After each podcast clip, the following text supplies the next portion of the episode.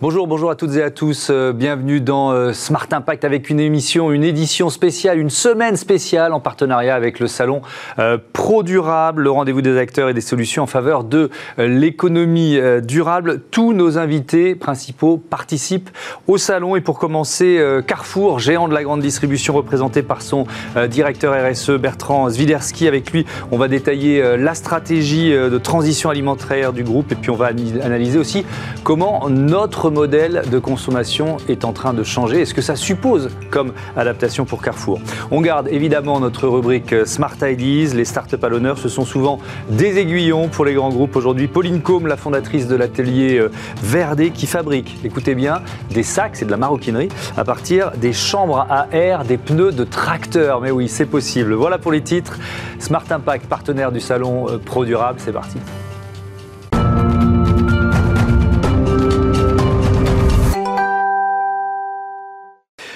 Bonjour Bertrand Zwiderski, bienvenue. Bonjour. Vous êtes euh, le directeur RSE du, groupe Carrefour depuis 2013. Est-ce qu'on disait directeur RSE ou directeur du développement durable ah, on, a dit, on a dit un peu développement durable, un peu RSE. En fait, c'est deux métiers un peu différents. Ben oui, RSE, c'est un peu le métier corporate. Hein, c'est le métier vraiment avec les indices extra-financiers, la relation investisseur. Mhm. Et développement durable, c'est plus le métier euh, consommateur. Mhm. On, est là parce qu'il euh, y a ce salon Pro Durable. Qu'est-ce que ça représente pour vous de participer à un salon comme celui-là? Ah ben c'est, le salon de notre métier. Hein. c'est, on l'a vu grandir ce salon. Euh, on a vu de plus en plus de collègues y participer. Euh, et c'est un salon qui a pris de l'ampleur et, qui, montre que ce métier, ben, c'est un métier de transformation. C'est un métier qui est au cœur de la vie des entreprises aujourd'hui. Oui, alors c'est ça qui est intéressant. Vous êtes venu avec euh, des produits. On va beaucoup parler d'innovation parce que c'est au cœur de, cette transition écologique. Mais ce que j'entends dans ce que vous venez de dire, c'est le, virage stratégique. C'est-à-dire que le directeur du développement durable ou le directeur RSE d'un groupe, il n'a pas le même, je pense, hein, il n'a pas le même poids aujourd'hui qu'en 2013 quand vous êtes arrivé. Est-ce que vous êtes d'accord avec ça? Ah, C'est très différent. En effet, il y, a une écoute. Euh, vous avez aujourd'hui la, grande différence entre ce qui existait avant, mm. euh, je dirais qu'il y, y, a 10, 15 ans, et, et maintenant, c'est qu'on n'avait pas le client. C'est-à-dire qu'aujourd'hui, vous avez la société, mm. le consommateur qui est derrière vous. Et d'ailleurs, nous, on en a fait un peu une force chez nous. C'est-à-dire que moi, j'ai créé un genre de club, un club de consommateurs engagés. Et ce club de consommateurs engagés, je les ai par WhatsApp tous les jours, etc. etc. et eux, ils nous donnent une force. Cette force-là, c'est mhm. celle qui vous donne bah, plus de poids dans l'entreprise. Et donc, euh, en fait, c'est la force de vos clients, la force de la société qui vous donne du poids à l'entreprise. C'est la grosse différence. Et, quand on parle de poids euh, pour une entreprise, on peut aussi ici donner quelques chiffres clés de Carrefour. 321 000 collaborateurs euh, dans le monde, plus de 12 000 magasins répartis dans plus de 30 pays, chiffre d'affaires 2020, 78,6 milliards d'euros, des ventes qui ont progressé l'an dernier il euh, y, a un effet crise sanitaire, pour le coup, euh, plutôt positif euh, pour, pour, vos métiers, et heureusement qu'il y a certains secteurs qui en ont profité. Mais il y, y, a un effet, il y a un effet global. Il y a un effet, en effet, bien sûr qu'on était à, travailler. Nous, on a dû être présents pendant mmh. toute la, période de crise. Ça nous a posé quand même des difficultés aussi, hein, parce qu'il fallait être présent et c'était complexe. Mais en effet, on, a réussi à, rendre un service de qualité, je mmh. pense, à, nos clients et ils nous le rendent bien. Est-ce que la part du bio continue de progresser? Oui la part du bio continue de progresser. Alors, euh, le bio, vous savez que nous, on a été les premiers en 92. Hein, donc on a vu une stagnation, stagnation, stagnation, et puis d'un seul coup on a vu une envolée. Mhm. Euh, et, cette part du bio, ben, elle est encore en train de continuer à progresser. On a un niveau d'exigence qui est plus élevé. Vous savez, le local est arrivé comme une grosse tendance. Donc on a, mhm. on a le bio local qui est arrivé aussi, on a le bio. Donc le bio devient multiforme. Mais la part du bio euh, mhm. augmente et on a un objectif qui est très clair là-dessus. Oui, et, c'est au cœur du plan stratégique de Carrefour avec cet objectif de transition alimentaire. Sont les mots que vous employez. Ça veut dire quoi pour vous, ça? Alors, on utilise le mot transition alimentaire pour tous. Hein, c'est très important. Transition alimentaire, c'est accompagner notre client à mieux manger. Manger plus sain, plus durable, etc. Mais pour tous, c'est là où est le challenge. C'est que ça doit être accessible à tout le monde, à tous nos consommateurs. Vous avez cité euh, certains chiffres, donc vous voyez qu'on a 3 millions de consommateurs par jour, déjà, rien que pour Carrefour France. Donc c'est une responsabilité. Et donc nous, on veut mener une transition, mais qui soit, qui soit pas destinée uniquement à une partie de la population, mais qui soit vraiment pour tous les consommateurs. Mais, mais est-ce que le, le, bio est plus cher? Mais Et est-ce que la marge d'un groupe comme le vôtre n'est pas plus importante sur le bio? On a souvent accusé la grande distribution de, se, de, de, faire plus de marge sur les produits bio. Ben, pas du tout. La, la, marge sur le bio n'est pas plus importante euh, mm. chez nous. D'ailleurs, vous allez voir, par exemple, euh, euh, ce qu'on a réussi à faire, j'ai un exemple très concret de banane. Hein, de, La banane bio-équitable, aujourd'hui, c'est une banane sur trois qui est vendue chez Carrefour. C'est pas un client sur trois qui est très engagé vers le bio, mm. mais une banane sur trois est bio-équitable chez Carrefour parce que on a réussi à faire que on a une banane conventionnelle, une banane bio-équitable les unes à côté des autres. Le client, quand il arrive, il voit il voit un prix avec une très légère différence. Et puis il venait avec la liste de courses banane. Mmh. Et puis d'un seul coup, il se dit bah tiens pourquoi je ne prendrais pas une banane bioéquitable mmh. Et ça c'est un client sur trois. C'est un très bon exemple d'une transition alimentaire qui prend du temps, mais qui nécessite d'accompagner le consommateur. Mmh. Alors vous êtes venu. Alors tiens on va commencer par euh, cette bouteille grise là. Vous mettez quoi dedans? du lait. Alors je vais vous expliquer. En fait, en fait du lait. C'est vrai qu'à première vue, on se dit c'est pas pour du lait. Eh oui, c'est complexe. C'est une, mmh. une, dernière, une dernière sortie, une dernière innovation qu'on a mmh. fait avec une entreprise s'appelle le groupe LSDH. Donc c'est la marque Carrefour Bio. Donc vous voyez, on a, on a un engagement très fort d'emballage recyclable, réutilisable avant 2025. Donc 2025, ça se rapproche. Donc il nous faut trouver toutes les solutions pour que nos produits soient recyclables, réutilisables. Et, vous voyez avec cette bouteille en fait qui est en PET, en PET opaque, mhm. pour la recycler, on ne peut la recycler que en, produisant de, euh, un plastique un plastique gris. Et donc vous avez cette bouteille de lait qui va arriver dans les maisons, dans les ménages, mhm. elle sera grise. Et je vous assure que c'est un sacré défi. Elle est déjà dans, les rayons ou Elle est déjà dans les rayons, vous la trouver dans les rayons. Mhm. Et, le défi est qu'on a toujours eu l'habitude de la bouteille blanche, et ben on va devoir s'habituer à une bouteille grise. Et c'est ça, le nouveau monde qu'on a créé. C'est pas si simple. C'est simple parce que je vais être très honnête avec vous, je pense plus à un produit ménager quand je vois cette couleur. Et ben voilà, c'est toute la transition qu'on a à faire. Cette transition qu'on a à faire, elle est, elle est pas uniquement sur les produits, mhm. elle, est aussi, elle est aussi sur l'emballage. Elle est un accompagnement du consommateur à consommer différemment. Mhm. Alors, on parle de lait parce qu'il y a aussi ce, cet enjeu euh, euh, de la surproduction de lait bio. Vous avez fortement vu, vu cette information euh, cette semaine. Les éleveurs français ont produit plus de lait bio que le marché ne peut en absorber. pourquoi il y a cette panne de croissance? Comment vous l'expliquez?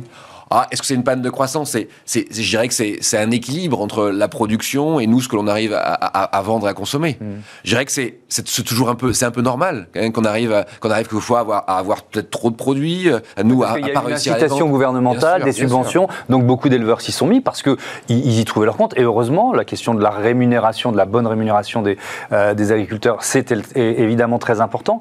Mais le, le, le consommateur a pas tout à fait suivi. C'est quand même ça l'étonnement. Ah, eh ben, tout, tout, tout le travail est, de, et de, et de, l'amener à la consommation, c'est avec, avec la distribution spécialisée qui se développe. Hein. donc mhm. nous, on devient un des leaders de la distribution spécialisée. Qu'est-ce que vous appelez la distribution spécialisée? Les magasins qui sont spécialistes du bio. D'accord. Et donc, euh, et donc, euh, et donc, et euh, eh ben c'est ce développement, cette pénétration dans les, dans, dans l'ensemble des ménages, etc., qui va mhm. faire que, et eh ben, on va réussir à ce que la demande, et donc c'est la demande du consommateur, va être de plus, va être croissante. Mhm. Elle l'est, mais il faut qu'elle soit encore plus soutenue. Et c'est un très bon signe, vous savez qu'on est, qu'on est de la production bio. Hein. C'est un très bon signe pour la biodiversité. Oui, c'est vrai que c'est un très bon signe pour la biodiversité, mais on pourrait se dire, mais est-ce que le modèle économique de cette bascule vers le bio tient si les consommateurs ne euh, euh, sont pas forcément là? Si on va pas assez vite au niveau de la consommation oui. Eh, il nous faut pousser, il nous faut pousser. Mm. Alors il y a un autre chiffre qui est plutôt, lui, euh, encourageant. c'est la Commission européenne qui donne ce chiffre. 67% des consommateurs européens achètent des produits plus verts et soutiennent les commerces locaux. est-ce que ça, pour vous, c'est la tendance de fond, au-delà de ce qui se passe là sur le, le lait bio, qui est peut-être un épiphénomène, je ne sais pas, mais ça, pour vous, c'est la tendance de fond, clairement Alors, la, tendance de fond, elle est, d'abord, les, cinq grandes demandes du consommateur aujourd'hui sont des produits sains. ça, la grosse demande, c'est vraiment les produits sains, santé. Hein, je dirais que cette demande, elle augmente un peu. Ensuite, vous avez les produits bio. Ensuite, vous avez le, le produit locaux. Et locaux et bio, sont un peu en, bascule après, après la crise, après l'année qu'on vient de passer. Le local, et, comme vous l'exposez, est devenu un sujet fort pour les consommateurs. C'est notamment ce qui s'est passé sur le lait. C'est notamment ce qui bascule du bio vers le local. Tout à fait. Mmh. Et, le local devient, devient un critère très important. D'ailleurs, nous chez Carrefour, on a, on a autorisé tous nos magasins à référencer des produits locaux en moins de 6 jours, paiement à 7 jours, etc. Donc vous voyez, on a fait un grand appel d'air vers les produits locaux, mmh. euh, vers, vers tout ce qui peut se passer dans l'économie locale. Et après, en, troisième, en quatrième position, en troisième, quatrième position, vous avez le zéro plastique. Et vous avez le zéro gaspille. Enfin, en cinquième et quatrième position. Mm. Zéro plastique, zéro gaspille. Donc, vous voyez, des produits sains, du local bio, mm-hmm. zéro plastique, zéro gaspille. Alors, zéro plastique, il y a un bon exemple. Euh, alors, c'est l'emballage de salade, là, de la mâche. Qu'est-ce qu'il a de particulier, celui-là? Alors, vous imaginez, vous, vous fermez les yeux, vous êtes dans le rayon des salades, les mm. salades en sachet, vous voyez beaucoup de plastique. Oui, ça, dans ce rayon, c'est un challenge pour nous. Donc je vous rappelle l'engagement que l'on a de 100% d'emballage recyclable 2025. Mm. Dans ce challenge-là, il nous faut trouver des solutions. Et ce qu'on a réussi avec les crudettes, on a, on a, on a défini, on a créé un genre de laboratoire qui s'appelle Reset. Mm. Et dans ce laboratoire, on a trouvé de nouvelles solutions. Et là, on est en train de tester dans nos magasins en Ile-de-France. Dans nos magasins en Ile-de-France, on a testé un sac entièrement en papier hein, et, qui est 100% recyclable. Comment c'est possible? Parce que le, papier et l'humidité font pas bon de ménage. Donc ah, mais on euh, a, on a, c'est pour ça qu'il est 95% papier. On a besoin ici d'avoir de la matière pour souder. On a besoin d'avoir un type de papier qui va garantir une humidité et une fraîcheur. Donc, fraîcheur et humidité garantie. C'est une première, c'est une première mondiale et on est en train de le tester. Les premiers retours clients sont très bons. Combien de temps de recherche et développement pour sortir un produit comme ça? Parce que là, on est vraiment au cœur de l'innovation et c'est intéressant de voir que la, transition euh, écologique et environnementale, elle se nourrit d'innovation énormément. Ça, c'est deux ans. Deux ans. Ça, c'est deux ans. Hein, c'est depuis qu'on a lancé le laboratoire euh, qu'avec les crudettes, qu'avec la société LSDH, on essaie de trouver une mhm. solution.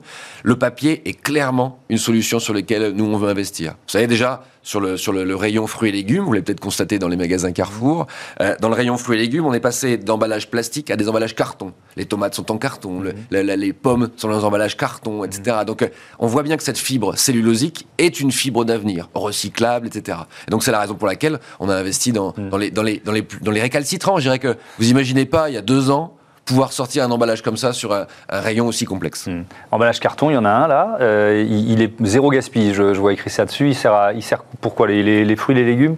Alors, je vous avais dit qu'une des attentes fortes du consommateur et qui est pérenne après la crise, qui s'est intensifiée, c'est la lutte contre le gaspillage alimentaire. Et donc, euh, on a créé cette boîte, hein, cette, euh, cette boîte qui s'appelle le panier zéro gaspille, qui est disponible en magasin. Et à l'intérieur de ce panier, vous allez trouver des, des fruits et légumes que vous n'avez pas choisis, mais qui sont peut-être euh, un peu plus moches, qui sont mhm. un peu de fin de journée. Vous allez trouver euh, ce qu'on appelle, nous, la banane célibataire. Vous savez, quand vous, quand vous prenez des bananes, vous avez une main de banane, vous en prenez que quatre. D'accord Et la cinquième, elle reste toute seule. plus personne la veut. Elle est toute seule. Elle est... Alors pourquoi? Parce qu'elle avait un petit trait noir. C'est drôle, je, retiens cette expression de la banane célibataire. Ben, Retenez-le et consommez-la. oui, bah oui, bien sûr. la banane célibataire, on la met à l'intérieur, on met des poivrons, etc. On fait un prix rond et puis on vend ses paniers. On a vendu près de 500 000 en trois mois. Donc euh, c'est une vraie attente consommateur. On est loin de l'époque où, euh, où, la grande distribution était montrée du doigt parce qu'elle balançait de la, de la, javel sur les, euh, sur les produits pour qu'ils ne soient pas récupérés. Hein. on est loin de cette époque-là. C'est intéressant parce que même je, me mets à votre place dans, dans, un grand groupe comme le vôtre, c'est un changement de, de logiciel. J'imagine que c'était crève-cœur pour beaucoup de gens dans, dans l'entreprise il, y a, il y a 20 ans de voir ça. Mais aujourd'hui, comment vous le ressentez, ce ah, virage C'est un changement culturel. C'est long, hein c'est un changement culturel. Euh, D'abord, on a, on a, il faut vraiment un management complètement impliqué. Il faut notre CIO, hein, Alexandre Montpart. Il faut notre patron de la France, Rami Beiti, qui, qui pousse, qui, est, qui, qui, qui, qui démarre un changement culturel. Vous savez, pour que le changement culturel arrive du management jusqu'à toutes nos équipes, ça prend du temps. Mais oui, moi, j'imaginerais pas aujourd'hui dire à mes collègues en magasin, mets de l'eau de javel sur les produits. Je, je, ben, je, je pense qu'ils me diraient, mais c'est pas possible ça. Je pense qu'il me dirait ça. Je, vais le tester. Je vais le tester, mais je pense que ce serait, pour lui, ce serait inimaginable. Ça lui rappellera de mauvais souvenirs. Euh, ouais, si, si. Je... Après, c'était quand même, c'est il y a très longtemps, hein, parce que hmm. vous imaginez qu'il fallait quand même aller prendre de l'eau de javel dans le magasin. Enfin, c'est complexe. Hmm. Mais ça arrivait. Euh, dans, dans, les, euh, dans les engagements, il y a le fait de favoriser la, la pêche durable. Euh, il y, a, il y, a, des objectifs qui sont ambitieux. Je crois que vous êtes plutôt en avance sur les, les objectifs qui avaient été, qui avaient été affichés. Vous en êtes où sur la pêche durable? Alors, ça, le, sujet de la pêche durable est un, grand sujet qui, s'intègre dans la biodiversité. La protection de la biodiversité est un enjeu euh, majeur. Mmh. Hein, vous savez que vous avez le sujet des forêts, vous avez la pêche, euh, l'agriculture. Euh, et, donc d'ailleurs, en ce moment, le congrès de Marseille évoque tous ces sujets. Mmh. La pêche, on est un peu en avance sur la pêche durable. On est, on est en avance parce qu'on a plus de produits certifiés en rayon. On s'était dit un poisson sur deux. Et on est au-delà. Euh, sur la France. Mais on n'a pas que la France, on a tous les pays à faire avancer. Et je pense que là, l'enjeu est, important. Et, euh, euh, et, les consommateurs sont demandeurs. Je dirais qu'aujourd'hui, la certification pêche durable, mhm. hein, la certification qu'on appelle nous MSC, est devenue un peu un standard de consommation. Donc maintenant, notre challenge est de réinventer quelque chose qui va, qui va recréer une nouvelle transition pour le consommateur. Peut-être la traçabilité, peut-être de définir exactement l'origine du thon que vous avez dans votre boîte. Mhm. Hein, c'est possible aujourd'hui avec un QR code de connaître exactement le bateau hein, qui a pêché euh, le thon que vous avez dans la boîte. Tout ça sont les demandes consommateurs que nous sommes en train de tester. Est-ce que le consommateur va, va se l'accaparer dans un an, dans deux ans? Mais il va se l'accaparer. Mhm. On va aller au-delà de la certification, c'est sûr.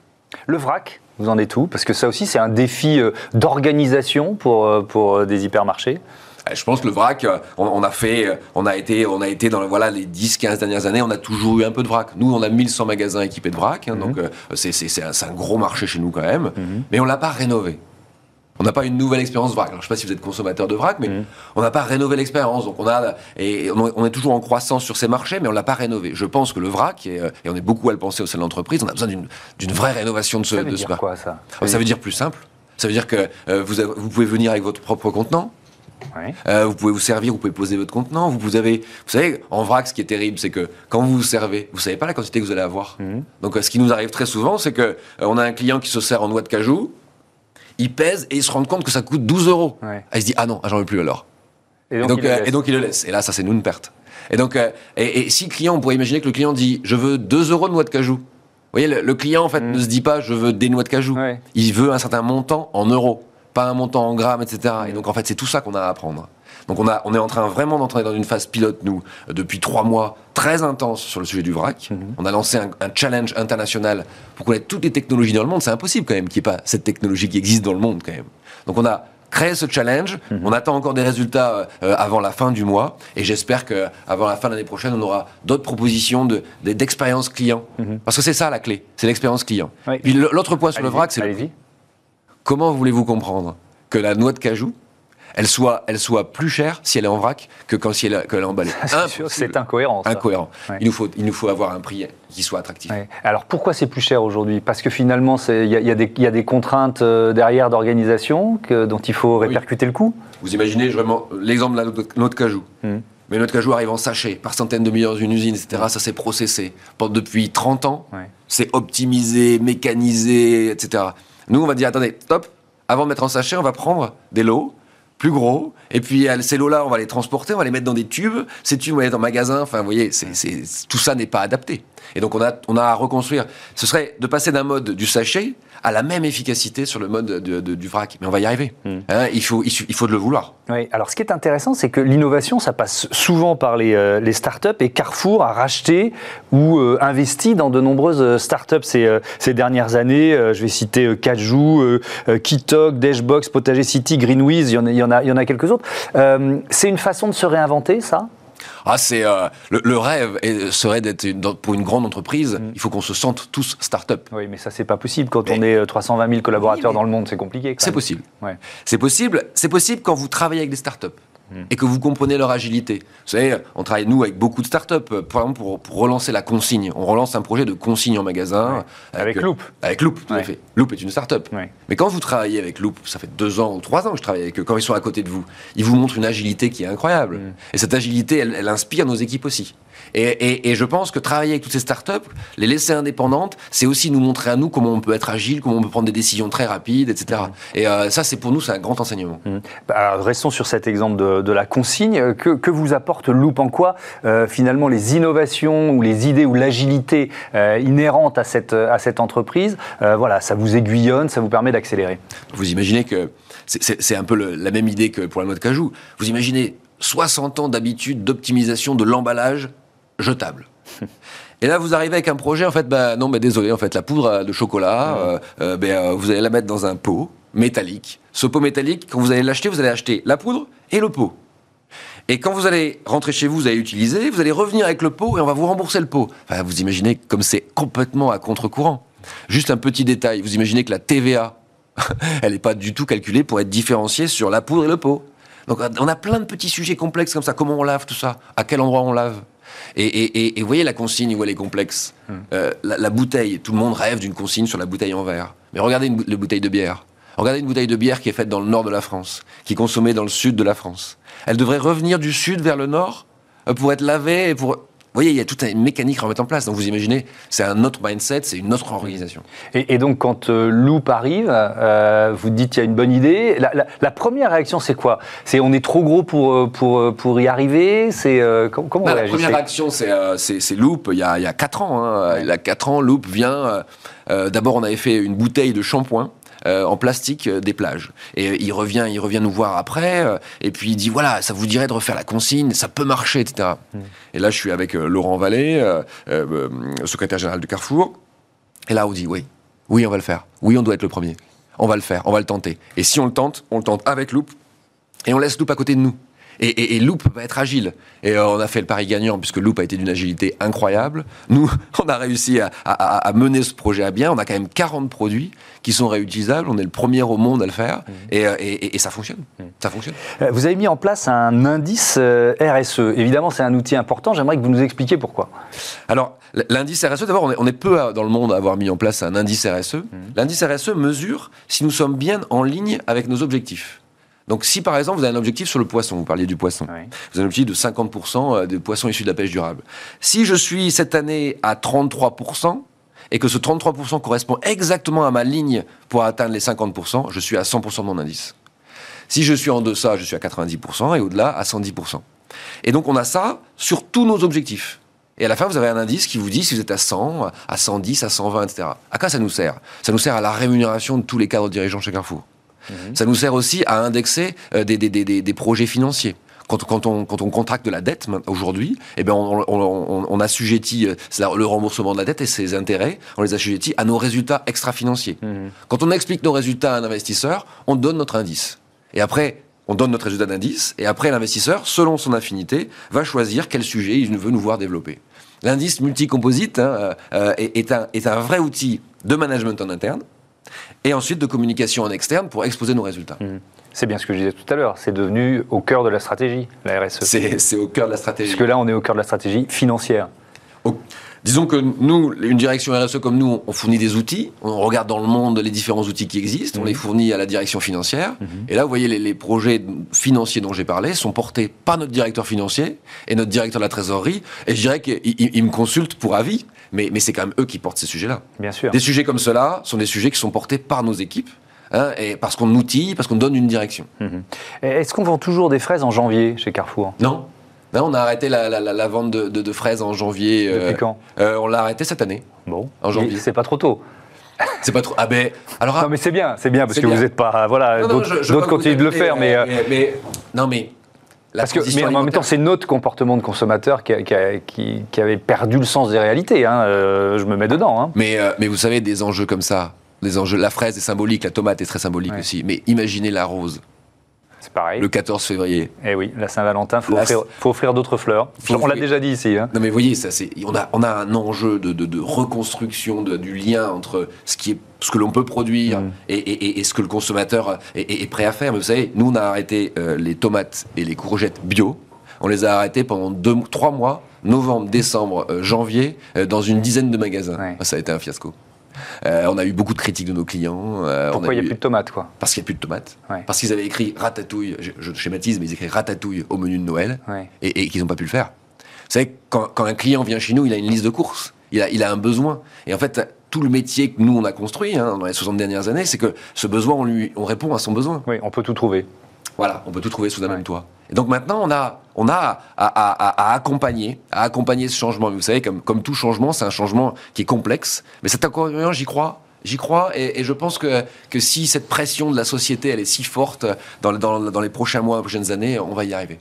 Merci beaucoup, merci euh, Bertrand Zwiderski. Bon, bon salon euh, pro durable. On passe à Smart ID. Je suis sûr que vous je vous ai intrigué tout à l'heure avec mes sacs euh, en chambre à air de, de pneus de tracteur. C'est tout de suite. Smart Ideas avec BNP Paribas. Découvrez des entreprises à impact positif.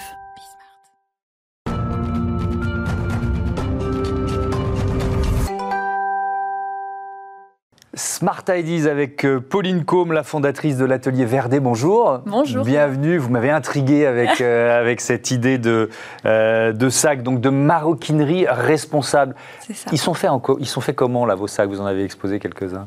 Oui, alors nos sacs en fait sont faits avec de la chambre à air de tracteur sur nos rabats, euh, qui est recyclée et ensuite gravée au laser. Donc on a une base qui est en cuir, qui est en cuir tanné végétalement. Mhm. J'expliquerai les différenciations s'il y a besoin euh, par la mhm. suite. C'est vrai qu'il y a encore beaucoup de confusion sur le cuir tanné végétal, le cuir végétal et euh, aussi tout ce qui est cuir tanné au chrome.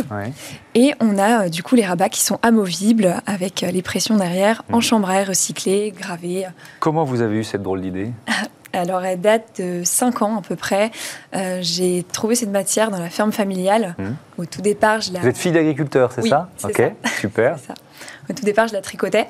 Euh, j'en faisais des fils, voilà, je tricotais la matière. Et puis, au fur et à mesure de mes études, j'ai commencé à, la graver au laser, à en faire de véritables produits en maroquinerie avec des personnes qui étaient en alternance dans, des grands groupes euh, en maroquinerie. Et puis, euh, voilà, je me suis, je me suis installée en tant que styliste. Et cette idée est revenue un peu avant le confinement. Et s'est développée pendant le confinement. Et c'est à ce moment-là que vous avez créé l'atelier Verdé, c'est ça C'est ça, avec mon associé Clément qui est plus sur la partie digitale. D'accord.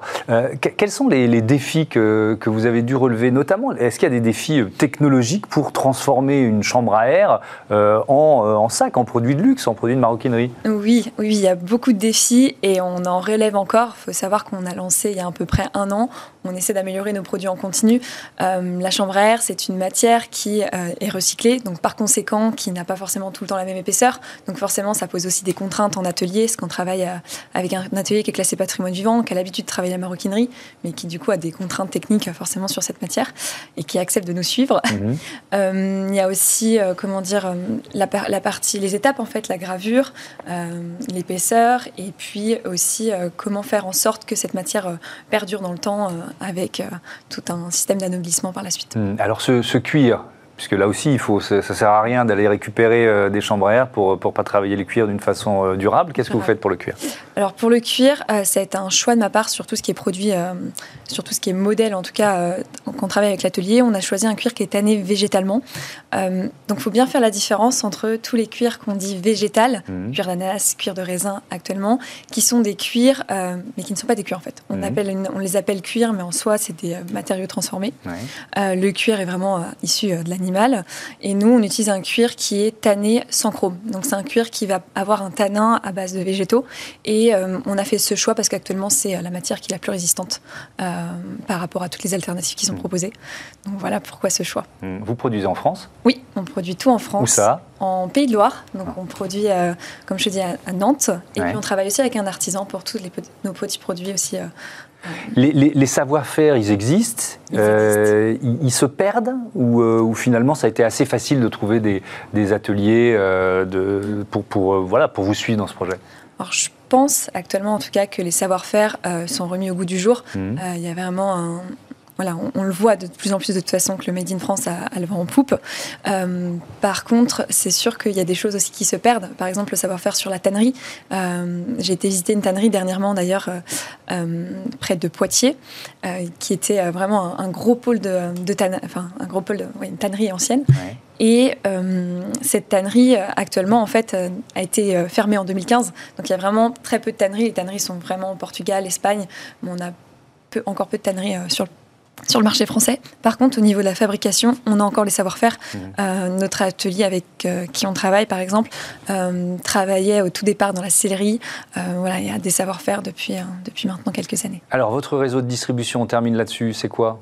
Le réseau de distribution, actuellement, on est exclusivement sur le web. On fonctionne en précommande. Mmh. Donc, l'idée, c'est d'avoir des produits qui soient différents tous les mois et ça nous permet aussi de développer notre offre petit à petit et puis d'avoir un effet de rareté aussi sur nos produits. On utilise, il faut savoir que tous nos produits sont numérotés et euh, utilise les NFT pour, euh, pour être tracés. Mhm. Il y, a, notamment, il y a quoi Un porte-carte, c'est ça que je vois là Oui, alors ça, c'est la petite nouveauté, vous l'avez en exclusivité. On est en train de faire un porte-carte homme, voilà, avec la chambre à air qui est présente ici. Mhm et euh, il sortira en octobre pour les fêtes de Noël. Donc ce sera aussi un mix chambre à air et cuir, tanné végétalement. Merci beaucoup, merci Pauline Com et bon vent à l'atelier euh, Verdé. Voilà, c'est la fin de ce numéro de Smart Impact spécial salon euh, Pro Durable. Je vous donne rendez-vous demain sur la chaîne des Audacieux. Salut